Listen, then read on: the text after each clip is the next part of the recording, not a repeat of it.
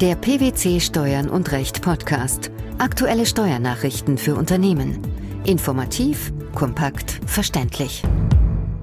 Herzlich willkommen zur 88. Ausgabe unseres Steuern und Recht Podcasts, den PwC Steuernachrichten zum Hören. In dieser Ausgabe beschäftigen wir uns mit folgenden Themen. Keine Gewinnrealisierung, Einbringung eines Betriebs gegen Mischentgelt. Steuerstrafrecht, Verjährungsfristen bei besonders schweren Fällen der Steuerhinterziehung. Arbeitslohn, Zuschüsse an Vorstandsmitglieder für freiwillige Rentenversicherung. Nach Meinung des Bundesfinanzhofs kann eine Gewinnrealisierung auch bei Einbringung eines Betriebs in eine Mitunternehmerschaft gegen ein sogenanntes Mischentgelt vermieden werden, sofern das Entgelt, also die Gegenleistung, nicht größer ist als der Buchwert des eingebrachten Betriebsvermögens.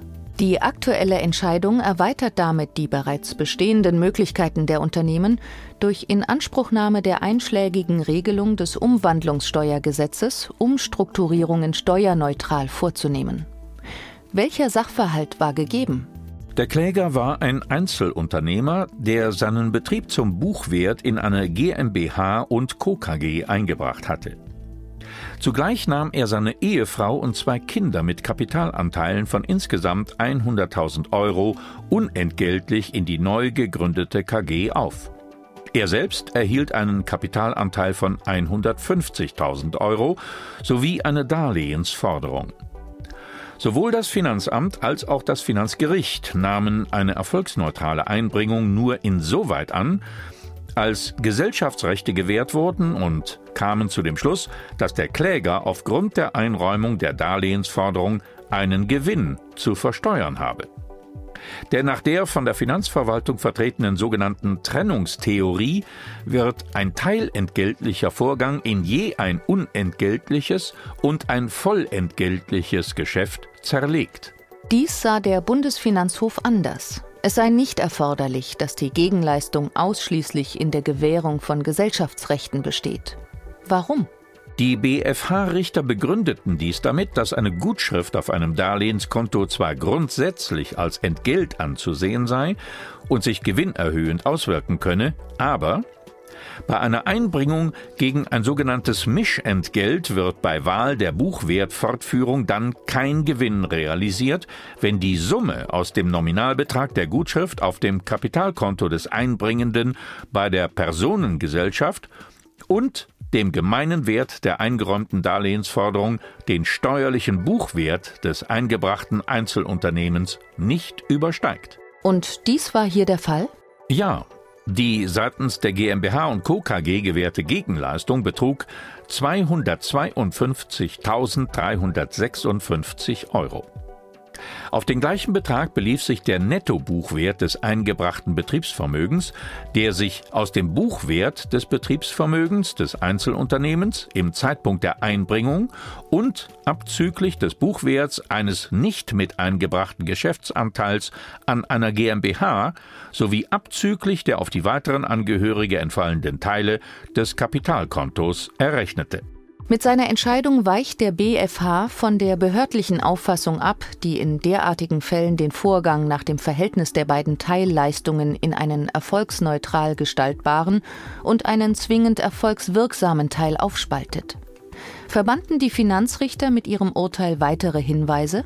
Der BfH machte außerdem noch darauf aufmerksam, dass, wenn der Einbringende zugleich Dritten unentgeltlich Mitunternehmeranteile zuwende, auf diesen Vorgang die Vorschriften des Paragraphen 6 Absatz 3 des Einkommensteuergesetzes und des Paragraphen 24 des Umwandlungssteuergesetzes nebeneinander anwendbar seien. Die Finanzverwaltung ging in Fällen einer unentgeltlichen Aufnahme natürlicher Personen aufgrund der im Einkommensteuergesetz geregelten eigenständigen Buchwertfortführung bislang davon aus, dass Paragraph 24 des Umwandlungssteuergesetzes dann nicht mehr zur Anwendung kommen könne. In zwei kurz aufeinanderfolgenden Beschlüssen hat sich der Bundesgerichtshof zu Verjährungsfragen bei Steuerhinterziehungen in besonders schweren Fällen geäußert.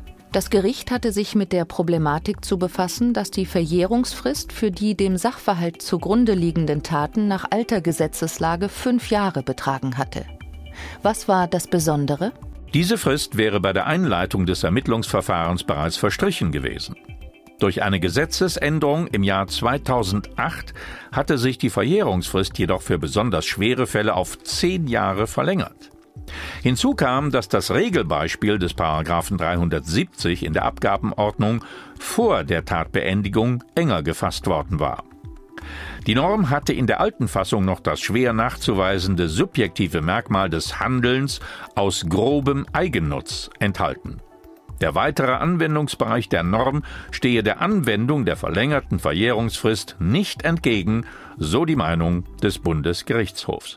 Laut BGH sei allein maßgeblich, dass die Voraussetzung des Paragraphen 376 der Abgabenordnung erfüllt und die Tat zum Zeitpunkt des Inkrafttretens der Verjährungsvorschrift noch nicht verjährt sei. Die Verjährungsregelung des Paragraphen 376 Absatz 1 der Abgabenordnung an Regelbeispiele besonders schwerer Fälle der Steuerhinterziehung zu knüpfen, sei auch verfassungsrechtlich unbedenklich. Aufgrund der verschiedenen Gesetzesänderungen war die Rechtslage lange Zeit umstritten. Was ist nun zu erwarten?